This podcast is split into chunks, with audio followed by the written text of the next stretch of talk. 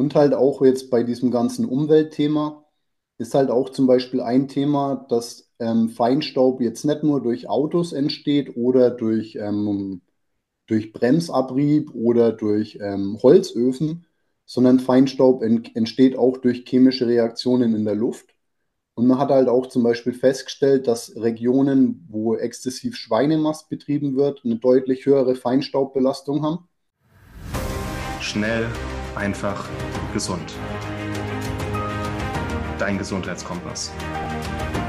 Wir zeigen dir, wie du schnell und einfach mehr Gesundheit in dein Leben bringst und endlich das Leben führst, das du verdienst.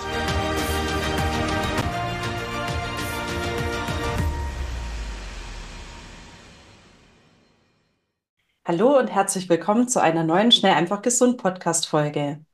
Ich, Maxi, darf heute wieder unseren Küchenchef Felix begrüßen. Hallo Felix. Hallo Maxi, hallo da draußen.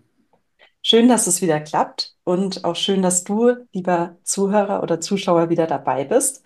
Wir wollen uns heute nämlich ein Thema anschauen, bei dem es ganz schön viel zu sagen gibt. Und zwar wollen wir die Folge heute unter den Rahmen Ernährungsindustrie der Zukunft stellen, werden aber so eine kleine Zeitreise machen und zwar erstmal auch ein bisschen reinschauen, wie wurden die letzten 100 Jahre gestaltet, was gab es da für größere Umwälzungen, wie sieht es jetzt gerade aus und wie wird sich das Ganze entwickeln. Und deswegen möchte ich dich ganz herzlich einladen, dich heute mit uns auf die Reise zu machen und da einfach mal ein paar Gedanken mitzugehen. Felix, lass uns direkt reinstarten. Aus deiner Sicht, was ist in den letzten 100 Jahren in der Ernährungsindustrie passiert? ja, wie, wie eigentlich fast in allen Bereichen hat sich die Entwicklung in den letzten 100 Jahren auch enorm beschleunigt.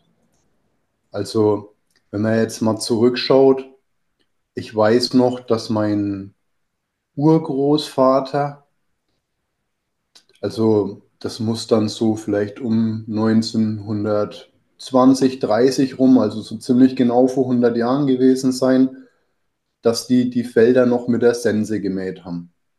Also das sind die Leute wirklich früh bei Sonnenaufgang, also aus dem Bett raus im, im Sommer, ja, wenn die Sonne schön früh aufgeht. Und dann sind die mit einer Sense auf einem riesen Feld voller Gras.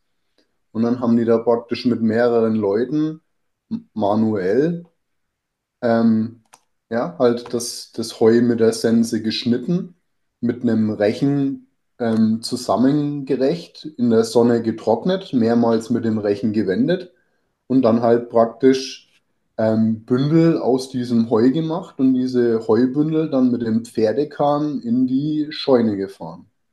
Und das war der technische Stand auch hier in Europa vor circa 100 Jahren. Krasse Und Vorstellung. Auch wenn man heute so rausblickt und sich denkt, auch wirklich dieses Leben mit den Jahreszeiten, was das einfach auch für ein karges, hartes Leben war. Das muss man sich auch wirklich mal deutlich machen, was das für eine krasse Arbeit war und auch heute trotz technischem Fortschritt immer noch ist. Und halt auch nochmal die Überlegung, welches große, sehr große Risiko für die eigene Existenz darin lag, fehlzugehen, also einen Fehler zu machen, einen Schädlingsbefall unentdeckt oder ja, die, den Erntezeitpunkt falsch gewählt oder Krankheiten, Dürren, Brände. Und ja, wenn es dann blöd kam, dann war das ein sehr karger Winter, weil dann waren die, die Speicher leer und die Wintermonate über wird ähm, dann sehr schwierig, ähm, auch für Survival-Profis draußen noch genügend Nahrung zu finden. Definitiv. Da gibt es auch den schönen Spruch, ähm, zum Sterben zu viel, zum Leben zu wenig. Ne? Mhm. Gibt es auch übrigens, wen das interessiert oder auch wer da vielleicht weiter davon weg ist. Also ich habe meinen Urgroßvater noch persönlich kennengelernt und konnte auch noch mit ihm reden.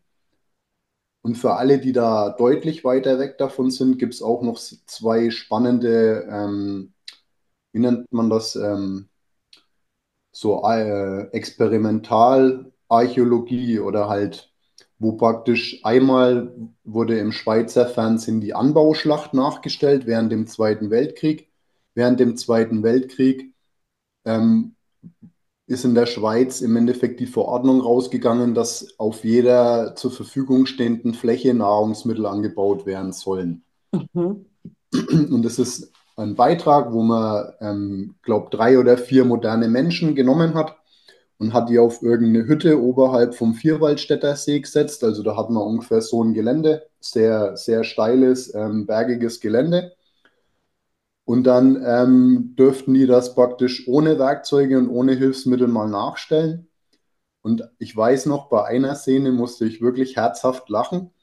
Da hat eine Frau, die ungefähr circa 35, 40 ist und einen normalen, modernen Beruf hat, ähm, mit, einer, mit einer Hacke praktisch den, den ersten Spatenstich gemacht, um auf einer so steilen Wiese einen Acker anzulegen, von Hand. Mhm. Und wo ich das gesehen habe, ich habe mich nicht mehr eingekriegt vor Lachen, weil halt einfach klar ist, diese Frau hat keine Chance. Das, ja. das ist eine, eine, eine, eine unvorstellbare Aufgabe von Hand, die Grasnarbe auf so einem steilen Gelände zu entfernen, um da irgendwas anzubauen. Und ich greife jetzt noch kurz ein was vorweg. Ähm, sie hatten dann ein bisschen Hilfe, der Postbote hat sich erbarmt, hat geholfen. Ne? Dann war irgendwann mal der Acker gestanden. Ob das der Realität entspricht, weiß ich nicht. Ähm, auf jeden Fall war dann der Tag der Ernte, aber da hatte eins der Kinder Geburtstag. Und dann hat man natürlich, anstatt zu ernten, Geburtstag gefeiert, am nächsten Tag hat es kagelt. Naja. Ja, tja. Das wäre halt einfach vor 100 Jahren Undenkbar gewesen. Auch, auch, wo ich das meiner Oma oder meinen Eltern erzählt habe, haben die auch gesagt, ja, ja, Geburtstag, wenn Erntezeit ist, hm. ja, da haben wir dann mit der Sense auf dem Feld Geburtstag gefeiert, ne? aber halt so da. Aber jetzt, okay, das sind jetzt so ja. die alten Zeiten, ne? Genau. Was man dabei aber nicht vergessen darf, ist, dass man gar nicht so weit weggehen muss, um da wieder näher ranzukommen. Also auch zum Beispiel in, ja, sagen wir jetzt Rumänien, Bulgarien, Albanien. Da, da gibt es sicherlich auch ähm, modernere, größere Betriebe, die, die Maschinen und, und, und dergleichen haben. Aber es gibt halt auch einfach durchaus noch sehr abgelegene Gegenden, die halt, sagen wir mal, noch sehr ursprünglich wirtschaften. Also auch diese. Und auch aus eigener Erfahrung. Also ich habe letzten Sommer in Albanien noch Ochsengespanne gesehen. Also sowas, es, es gibt es nach wie vor so. Und es ist gar nicht so weit weg von uns. In, in Europa. Also in das Europa, muss man halt definitiv. auch einfach sagen. Also nicht irgendwo, dass da irgendwo im, in Afrika oder halt, also auch nicht nichts für ungut oder halt irgendwo sonst auf der Welt, gell? Irgendjemand halt mit einem Eselskahn rumfährt oder so, ja so, sondern es gibt hier auch einfach wirklich noch durchaus zwei Länder weiter hinter unseren Grenzen. Ja, definitiv. Also das darf man auch wirklich nicht vergessen. Ähm, naja, und halt auch zu dem Zeitpunkt, da gab es auch noch nicht so viele Konservierungsmethoden. Das Einkochen, das wurde dann, glaube ich, in den folgenden Jahren irgendwann mal erfunden. Das, Ein, also das Einkochen war auch ein großer Schritt in der Entwicklung, das im Endeffekt das Ganze in, in ein Vor- und in ein Nachher teilt. Mhm. Vorher musste man die Lebensmittel irgendwie haltbar machen. Da gab es auch ähm, vor allem halt im industriellen Maßstab große Probleme. Vor, wer da nach spannenden Beispielen sucht, der kann sich zum Beispiel mal ähm, anschauen, wer für Staaten oder fürs Militär ähm, Rationen produziert hat. Mhm. Ähm, und da gab es auch in den USA zum Beispiel immer wieder Probleme, dass die Leute krank wurden, weil die Hygiene schlecht war.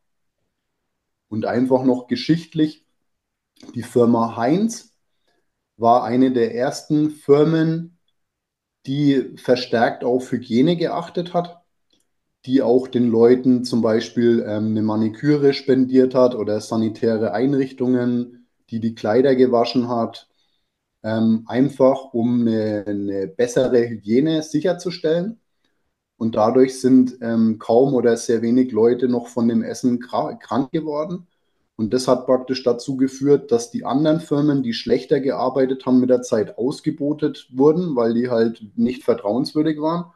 Und halt praktisch andere Player, die anders oder besser gearbeitet haben, mehr Marktanteile bekommen haben.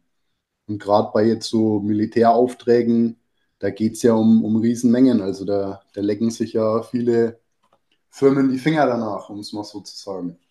Super interessanter Aspekt. Also auch so was Grundlegendes wie Hygiene ist noch nicht so lange in der Ernährungsindustrie angekommen, auch sich das mal bewusst machen.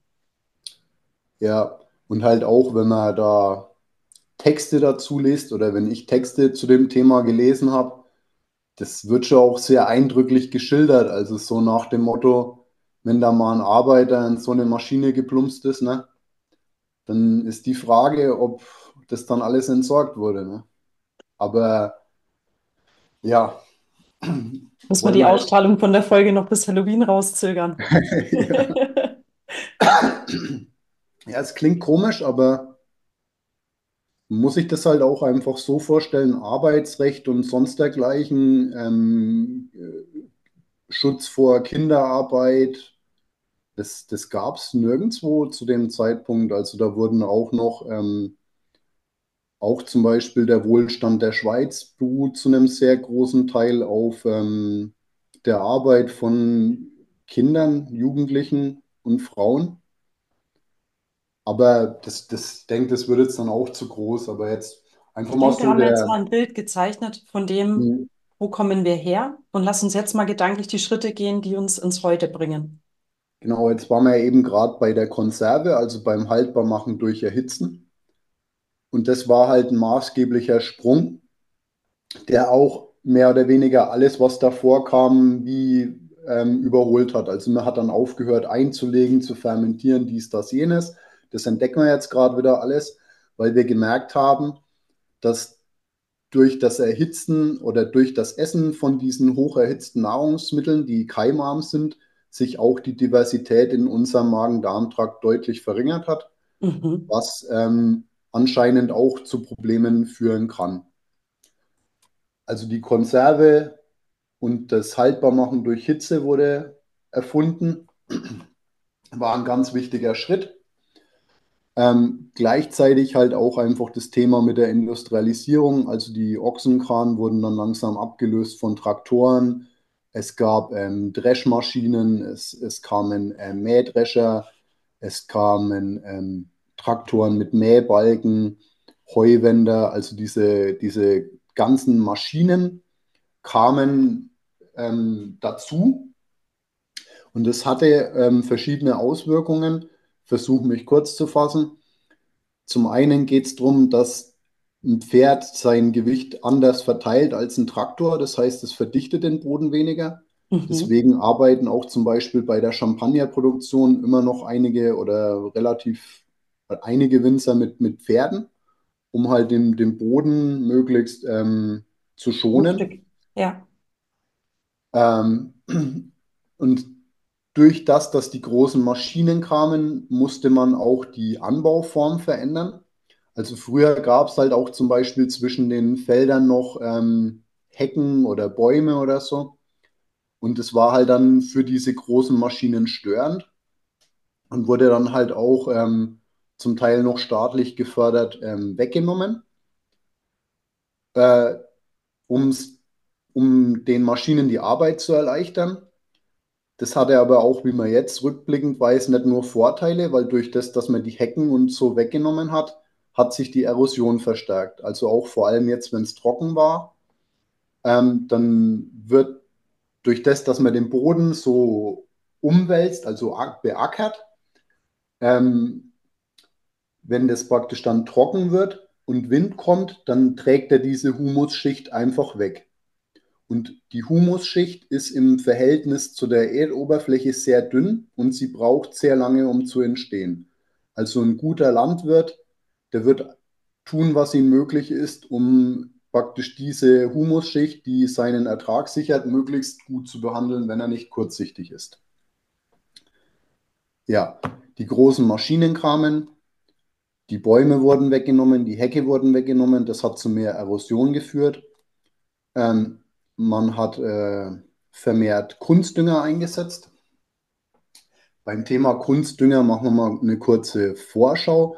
Und zwar ein, ein Hauptbestandteil von Kunstdünger ist ähm, Phosphor. Und den kann man momentan noch, ähm, der wird oberirdisch abgebaut, soweit mir bekannt ist. Und die Phosphorvorkommen neigen sich auch in absehbarer Zeit dem Ende zu. Also man geht, glaube ich, so von, von 30, 40 Jahren aus. Und dann wird es schwierig, auf der gleichen Basis wie heute noch Kunstdünger herzustellen aus jetziger Sicht. Mhm. Aber der Kunstdünger auch zu dem Zeitpunkt halt eine, eine Innovation, weil er halt den Ertrag vergrößern konnte. Ähm, und dann halt auch das Thema Pestizide. Also wir befinden uns jetzt so in, sagen wir mal so, in der Nachkriegszeit. Und in der Nachkriegszeit hatte halt auch die chemische Industrie auch schon während des Krieges halt ähm, enorme Fortschritte gemacht. Und die Fortschritte, die da gemacht wurden, die haben sich nach Kriegsende, haben sich halt im Endeffekt die verschiedenen Firmen und Nationen geschaut, dass die möglichst viele von diesen Wissenschaftlern ähm, unter Vertrag kriegen können. Ähm, unter anderem halt BASF oder auch ähm, Schweizer Chemiefirmen. Und da sind halt unter anderem, also da, da entstehen äh, mehrere hunderte, tausende verschiedene Produkte von Nylon über ähm, Kunstdünger, über irgendwelche Pestizide, Herbizide, Fungizide. Also da hat man die diverse Stoffe, die es vorher so nicht gab, sind während dieser Zeit erfunden, entwickelt getestet worden und sind dann nachher auch eingeführt worden. Da, jetzt sind wir vielleicht so ungefähr in den, ja, so um die, um die 60er Jahre, so irgendwo so 50er, 60er rum ja. und bewegen uns jetzt ähm, weiter nach vorne. Nach dem Krieg war es dann auch sehr wichtig, dass ähm, also halt auch, dass die Leute günstig oder bezahlbar an Fleisch gekommen sind. Und das hat halt auch, sagen wir mal so, die, die Fleischindustrie, wie wir sie heute kennen, ja, geformt. Weil es wichtig war, dass, dass die Sachen halt auch für die Leute leistbar sind. Und ja, so bewegen wir uns dann jetzt in die Neuzeit. Was ich da besonders spannend finde, wenn ich da mal einhaken darf, ist, dass auch da dann praktisch ähnlich wie, wie im Ackerbau, wo wir auch drauf gekommen sind, Vereinheitlichung von Flächen, größere Maschinen im Einsatz. Auch in der Fleischindustrie hat sich in eine Richtung entwickelt, ähm, praktisch größere Bestände herauszubilden und dann eben auch diese, ich nenne es jetzt mal Mono-Haltungen, also der Fokus auf eine Tierart. Und wenn man mal ganz früher zurückdenkt, da hatte ja jeder Hof so eine gewisse ausgeglichene Grundform an, an verschiedenen Tieren die dann auch ineinander gegriffen haben und einfach auch ähm, zusammen, ja, auch, auch allein schon den Boden verändert haben. Also ich denke da jetzt wirklich an so einen klassischen kleinen Hof, der ein paar Hühner hatte, vielleicht ein paar kleinere Tiere, sowas in die Richtung Ziege, Schafe, dann vielleicht je nach ähm, Familiengröße redet man über eine Kuh, nicht über mehrere, also reine Milchkuhbetriebe, sondern wirklich eine Kuh. Und, und wenn man sich das mal vor Augen führt, auch was es da für gravierende Umwälzungen gab, auch in diesem Bereich, ja, dazu einen kurzen Einblick in eine Schweizer Besonderheit. Und zwar in der Schweiz gibt es die sogenannte ähm, Großvieheinheit. Und das heißt praktisch, dass wenn du Bauer bist, dann darfst du praktisch, je nachdem, nur so viele Tiere und ähm, also du kannst jetzt zum Beispiel, wenn du die und die Fläche hast, dann dürftest du jetzt entweder so viele Rinder oder so viele Schweine halten oder halt so viel Rinder und so viel Schweine weil praktisch die Fläche, die dir zur Verfügung steht, reicht, um die Gülle auszubringen. Mhm. Aber du dürftest jetzt nicht einfach nur unendlich viele Schweine auf den Haufen packen und ähm, kein Mensch weiß, was danach auf Deutsch dann mit der Gülle passieren soll. Ne? Ja. Das wäre in der Schweiz so nicht möglich. Und jetzt halt zum Beispiel in Deutschland gibt es Orte, da leben im Endeffekt mehr Schweine als Menschen. Ja. Und das ist auch kein Witz, das liegt ja. einfach nur dran, weil die Betriebe extrem riesig sind.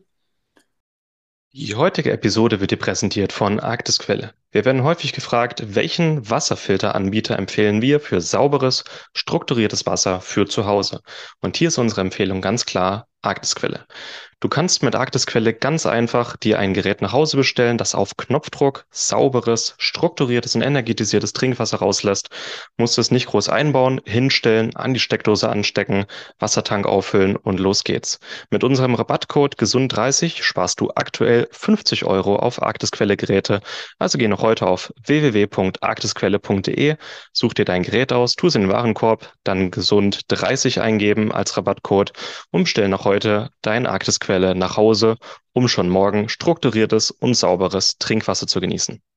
Und halt auch jetzt bei diesem ganzen Umweltthema ist halt auch zum Beispiel ein Thema, dass ähm, Feinstaub jetzt nicht nur durch Autos entsteht oder durch, ähm, durch Bremsabrieb oder durch ähm, Holzöfen, sondern Feinstaub ent entsteht auch durch chemische Reaktionen in der Luft. Und man hat halt auch zum Beispiel festgestellt, dass Regionen, wo exzessiv Schweinemast betrieben wird, eine deutlich höhere Feinstaubbelastung haben, weil sich das praktisch durch die äh, Ausdünstungen aus der Gülle in der Luft chemisch ähm, bildet. Ja, wichtiger auch Punkt. Aus ein Thema, wo ich das zum ersten Mal gehört habe, habe ich mir auch gedacht, ja, cool, höre ich jetzt zum ersten Mal, aber wenn man das weiß, wieso, wieso ist es dann so? Mhm. Und auch noch zu dem Maßstab, den du gerade erwähnt hast.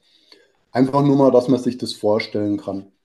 Es gibt in Deutschland mehrere Schlachthöfe, die, sagen wir mal, bis zu 20.000 Schweine am Tag, jeden Tag 20.000 Schweine schlachten. Mhm. Und wir haben auch praktisch mhm. beide im Bekanntenkreis Leute, die in so einem Betrieb arbeiten und da halt auch einen Großteil dieses Wirkens mitverantworten können. Mhm. Ja, weil wir. Ja. ja. Und ähm, das sind halt, denke ich, auch Sachen, wenn man sich als, als Endverbraucher, ich meine, zum einen, wer will das überhaupt wissen? Herzlichen Glückwunsch, du weißt es jetzt, ne? Aber halt. Ich wusste ähm, es auch vorher, aber definitiv, ja. Also jetzt unsere Hörer. Ähm, ja, und halt auf der anderen Seite, wenn, wenn ich das jetzt weiß oder wenn, wenn du jetzt das als mündiger Mensch weißt, dann ist halt auch die Frage, was machst du jetzt damit? Also gehst du weiter in den Supermarkt und kaufst das Fleisch oder gehst du einfach nur vorerst weiter in den Supermarkt und kaufst das und suchst währenddessen nach einer anderen Lösung? Oder wirst du noch radikaler, also verzichtest du dann komplett auf tierische Nahrungsmittel? Und ja, okay. Aber jetzt wollen wir kein anderes Fass aufmachen. Ja. Jetzt sind wir hier bei der, also auch bei der, bei den Parametern haben wir jetzt mal angeschnitten, die auch die, die Massentierhaltung begünstigt haben. Mhm. Ja, jetzt wurden die Maschinen, also wie gesagt, der Traktor ist ja jetzt noch gibt es jetzt auch schon länger, aber halt wie gesagt, bis der mal bei der breiteren Masse ankam, hat es dann schon noch ein paar Jahre gedauert. Und ähm, von den ersten Geräten, sagen wir mal, bis jetzt in die 70er, 80er ist ja da schon sehr viel passiert. Also die Geräte wurden deutlich leistungsfähiger, ähm, günstiger. Ähm, es, es gab mehr Funktionen, mehr Zubehör praktisch auch zum Beispiel bis in die Neuzeit. Ähm, heutzutage fährt so ein Traktor GPS gesteuert. Das heißt im Endeffekt, der Bauer, wenn er jetzt praktisch die neueste Generation Geräte hat, ähm, kann man sich das jetzt so vorstellen, dass jetzt da in den USA gibt es zum Teil Felder, die sind so groß, dass man im Endeffekt von Horizont zu Horizont nichts sieht außer Mais. Und es liegt auch zum Beispiel an der Subventionspolitik, dass man zum Beispiel in den USA, ähm, je mehr Mais man anbaut, umso mehr kriegt man auch im Verhältnis gesehen so höhere Subventionen. Also, und das führt halt auch zum Beispiel dazu, zu diesen riesigen Flächen mit Monokultur. Haben wir ja vorhin auch besprochen mit der Erosion, und wenn da kein einziger Baum mehr wächst, wenn der Mais weg ist, dann ist die Humusschicht weg, wenn es da trocken ist. Ja. Und dann muss man, da könnt ihr auch einfach mal, ähm, im, im, einfach mal online googeln, ähm, Mähdrescher Maisfeld USA oder so. Und wenn man dann einfach mal sieht, dass mal vier, fünf so Maschinen nebeneinander fahren und man auf dem ganzen Bild nichts anderes sieht als Mais, dann kann man sich mal ungefähr vorstellen, wenn man einmal einen Mähdrescher in, in echt gesehen hat, was das für ein Riesending ist. Und den Mähdrescher, den wir hier bei uns gesehen haben, das wird jetzt vielleicht nicht unbedingt der größte Mähdrescher sein, den die im Sortiment haben. Definitiv. man, Das macht es wirklich auch mal greifbarer, was man dieser Wandel zu Monokulturen auch, auch bedingt und wie sich das ausdrückt. ja, und, und halt einfach auch die schiere Größe, also halt auch, wenn, man muss sich das auch immer vorstellen, wenn du jetzt zum Beispiel versuchst, in deinem Garten eine Pflanze zu ziehen, dann wirst du merken, dass es sehr schwierig ist, dass da nichts anderes wächst. Mhm. Und wenn du dir jetzt überlegst, ähm, was es dazu braucht, dass du jetzt zum Beispiel direkt an der Grenze zu einem Urwald irgendeine Pflanze, zum Beispiel Soja in Monokultur kultivierst oder dass du in einem anderen Land zum Beispiel Mais in Monokultur kultivierst oder Raps und du dann praktisch unten auf den Boden schaust und auf dem Boden wächst nichts, da kommen nur die Rapsstängel raus oder nur die Maisstängel und ansonsten wächst da gar nichts. Dann ist es von der Natur, dann ist es wieder der Natur. Mhm. Also es gibt praktisch so, wie soll ich sagen, äh, also wenn, wenn, wenn nur das in deinem Garten wächst, was du dort anbaust, dann ist dein Garten nicht der Teil, nicht mehr Teil von der Natur. Ja, schöne Zusammenfassung. Und das, das ist auch grundsätzlich nicht normal. Ja, okay. Aber das sind wieder, das ist wieder ein riesiger anderer Themenkomplex. Ich muss auch ein aufpassen, weil das ein, ein sehr, sehr großes Thema ist. Und wenn euch das interessiert, können wir und ihr Fragen habt, können wir auch gerne nochmal andere Schwerpunkte rausarbeiten. Ähm, jetzt waren wir gerade bei den Maschinen. Die Maschinen haben sich entwickelt, sind größer geworden, sind leistungsfähiger geworden. Ähm, das hat auch zum Beispiel unter anderem dazu geführt, früher war ja so ein Bauernhof ein Familienunternehmen.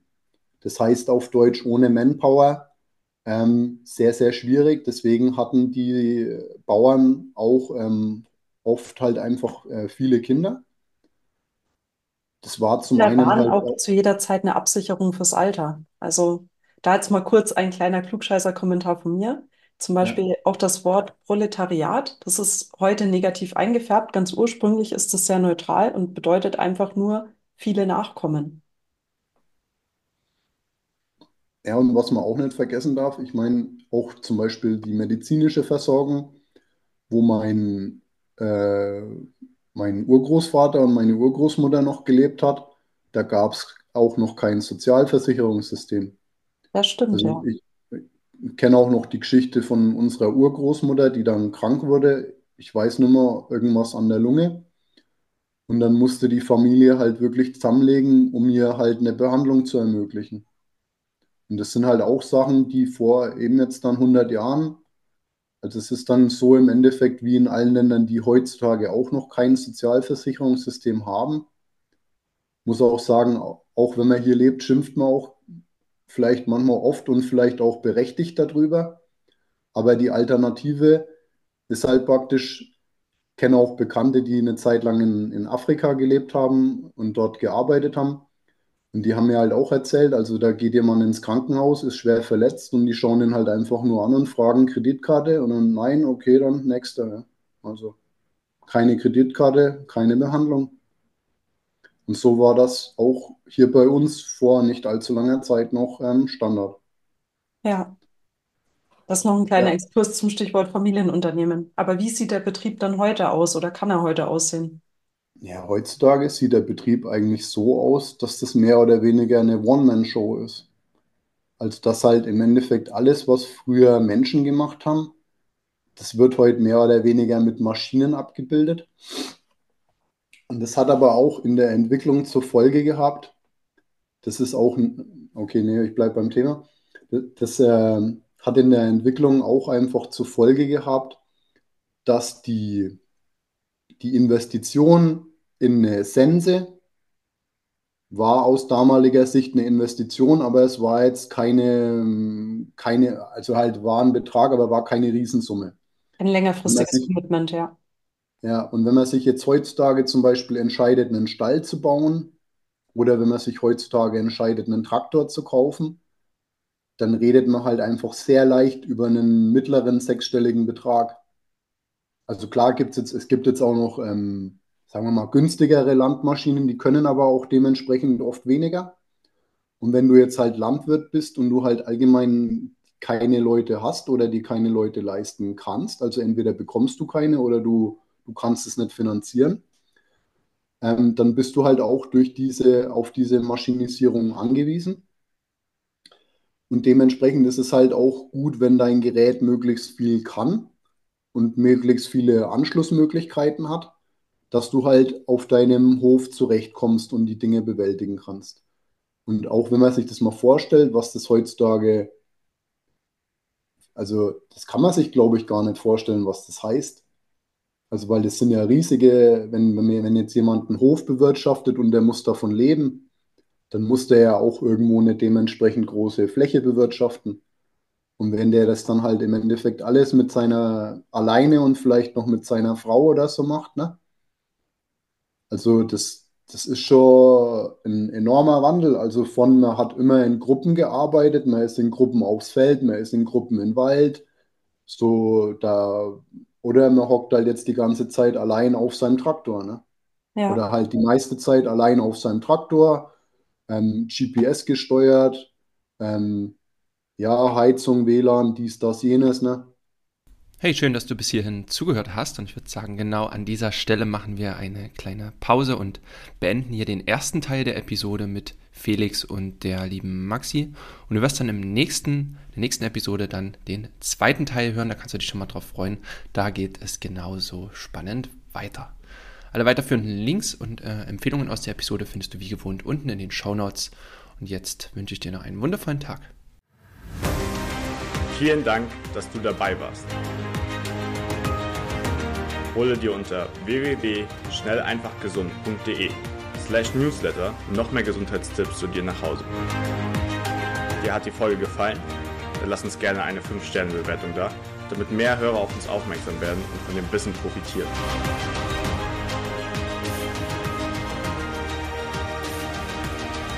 Wir wünschen dir eine gesunde Woche. Dein SEG-Team.